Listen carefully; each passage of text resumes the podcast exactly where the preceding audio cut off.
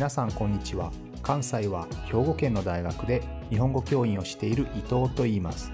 このプログラムでは日本語を学習中の皆さんに毎週1つか2つニュースを選んでその中に出てくる言葉や日本の文化社会歴史に関わることをお話しします。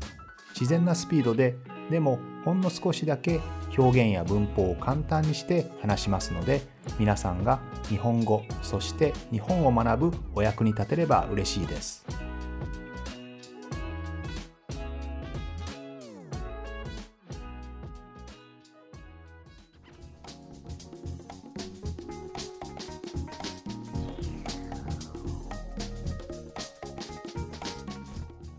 1月15日に南太平洋の島々からできているトンガ王国で大きな海底火山の噴火が起こりましたね、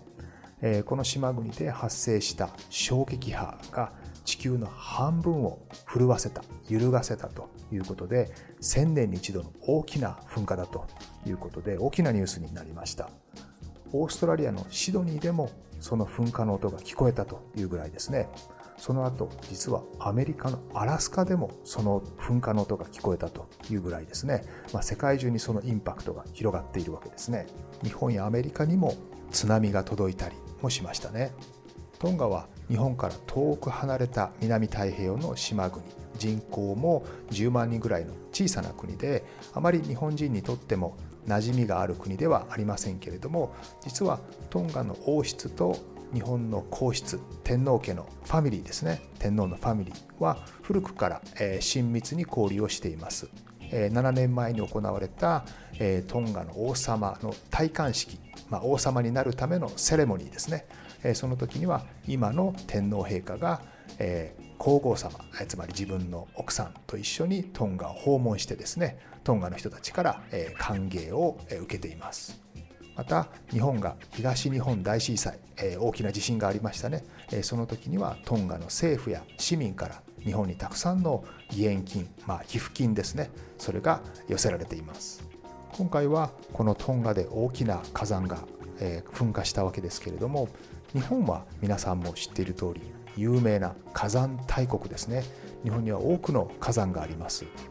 現在アクティブな火山のことを活火山というふうに言いますね、まあ、活動している火山ということで活火山というふうに言いますけれども、えー、世界の活火山アクティブな火山の7%が日本にあります、えー、活火山108個日本にあるんですけれどもこれは世界の7%を占めているんですね。富士山もそうですし関東地方の浅間山とか九州の阿蘇山桜島などは有名な例ですよね。皆さんも名前を聞いたことがあるかもしれません。この活火山というのはだいたい過去1万年以内に噴火した火山とか現在も活発な活動のある火山のことを活火山というふうに言うんですね。で昔はそういった活動がないようなあるいは活動の歴史がないような火山のことを休火山と死火山、まあ、休火山というのは休んでいる火山。あるいは死火山というのは死んだ火山ですね。こんな言い方をしていたんですけれども今はこういった分類はしません。過去に過去1万年の間にそういった火山の活動が確認されなくても、え噴火をする可能性があるからですよね。ですので今の区別は過去1万年の間に活動があった火山とその記録がない火山というだけですね。ですのでこの1万年以内に活動した記録がない火山も死んでいるわけではない。休んでいるわけではないということです。ただ1万年以内に火山の活動の記録があるものとないものそういう区別だけがあるということですね。日本は世界の7%の活火山があるんですね。え火山大国で地震も非常に多いわけですけれどもこれはですね日本が4つのプレートが重なる位置にあるからなんですよね。え皆さんもプレートテクトニクスという理論は聞いたことがあると思います。え地球丸い地球はですね十何枚かのプレートがペタペタペタと表面に張り付いている状態ですね。プレートというのは100キロぐらいの分厚い岩です。岩の岩盤ですね。それがプレートとなって重なり合っているわけですね。ですのでまあみかんの皮みたいなものです。その川が十何枚に分かれているわけですけどそれぞれが動いているわけですね。そしてそれぞれが別の方向に動いているのでこのプレートとプレートがぶつかるわけです。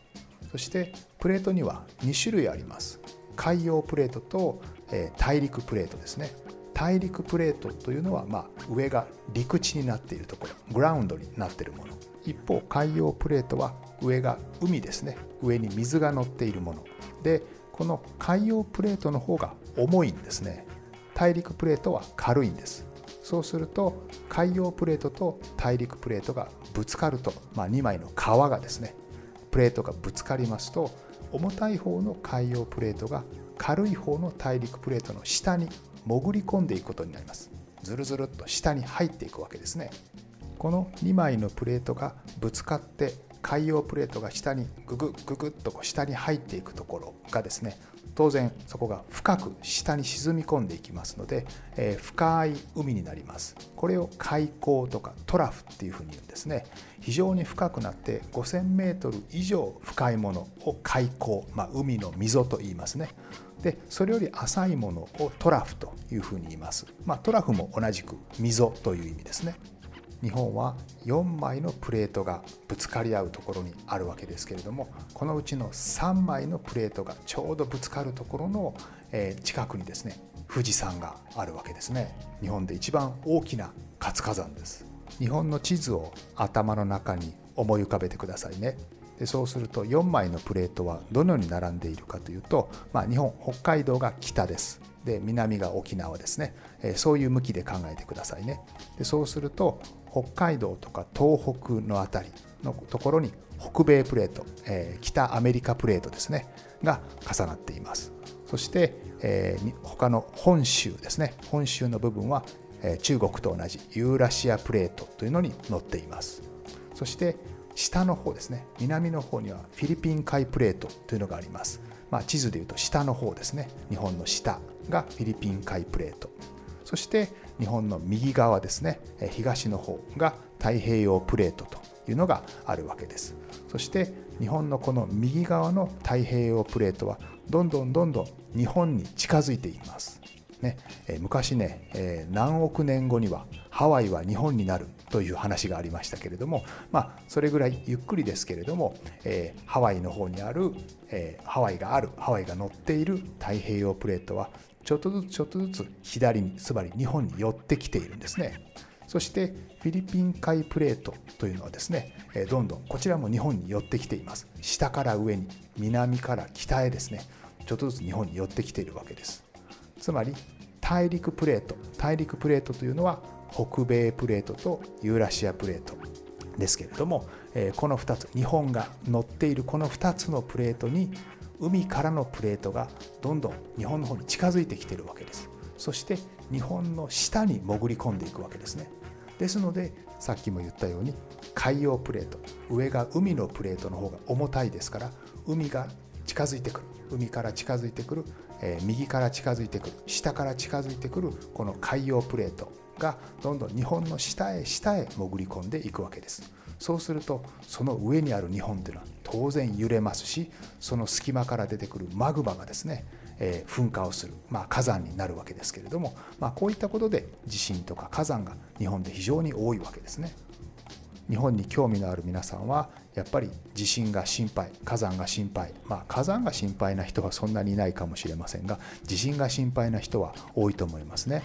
特に今いろいろなところでニュースになると思いますけれども、えー、南海トラフ地震ですね、えー、というのがあります。でこれはですね先ほども言ったフィリピン海プレート日本の下の方から日本に近づいてきている大きなプレートがですね西日本つまり大阪とか広島とか四国とか九州とか皆さん聞いたことがありますね、まあ、日本の下の半分西の半分ですけれどもこの西の半分の日本が乗っているユーラシアプレートの下に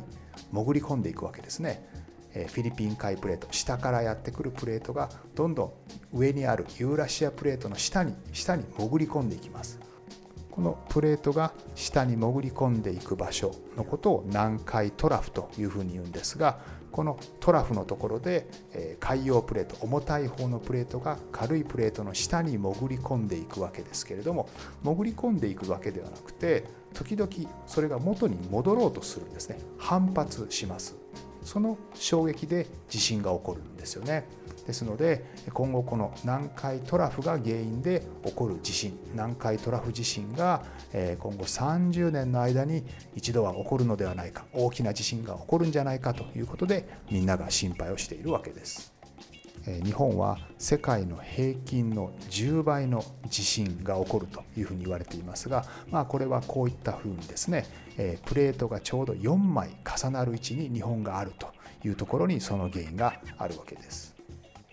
さて今日は、え火山そして地震の話をしてきましたけれども、まあ、こういった火山ですねあるいは地震というのは非常に恐ろしいものでありますけれども、まあ、こういったものは自然の活動ですのでこれを止めることはできないんですね。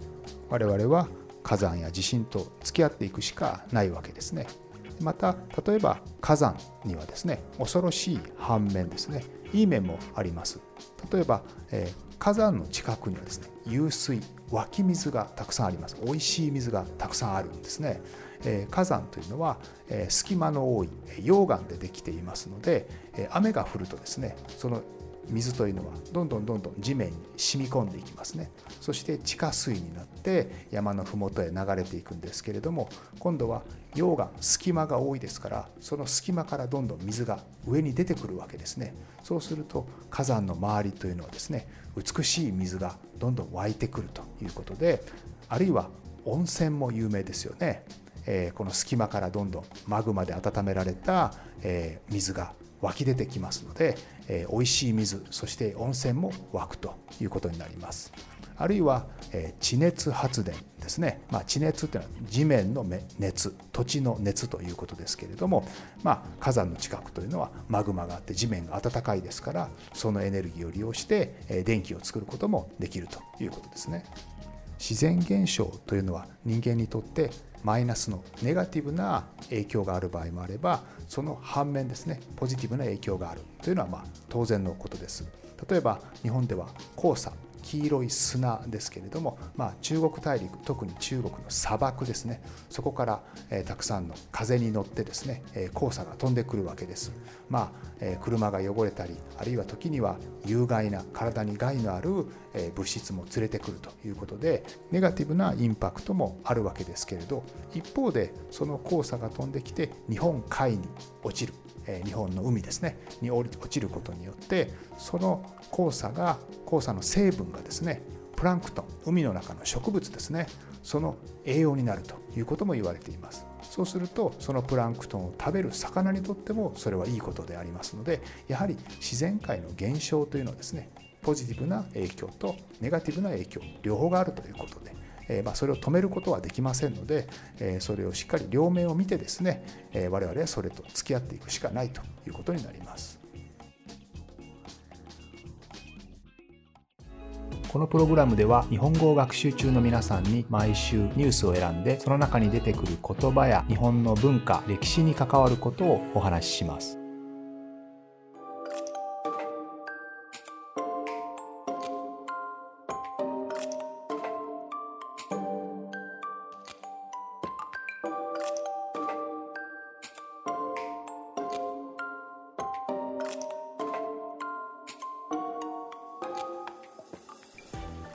今日はトンガの噴火の話から日本の火山の話や、えプレートテクトニクスの話、まあ、こういった話をしてきましたけれども皆さんジーランディアという言葉聞いたことありますか？ジーランディアというのは、え失われた7つ目の大陸ですね。今世界には6つの大陸ありますよね。ユーラシア大陸とか北アメリカの大陸とかそういった大陸が6つあるわけですけれども消えてしまった大陸のことをジーランディアというふうに言います。これはですね、今日話してきたようなプレートですね。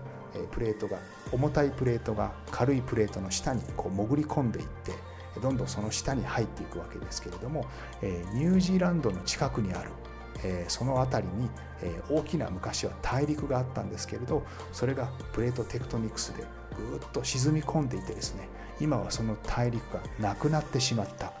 このなくなってしまった大陸のことをジーランディアというふうに言うわけですね昔は7つ大陸があったということですねまあ、こうやって考えるとなかなか面白いですよね。まあ、地震や火山は怖いですけれども、まあ、なんとか我々はそれを、えー、よく理解をして付き合っていくしかないというふうに考えられますね。というわけで今日は、え、火山や地震の話でした。また来週も聞いてくれると嬉しいです。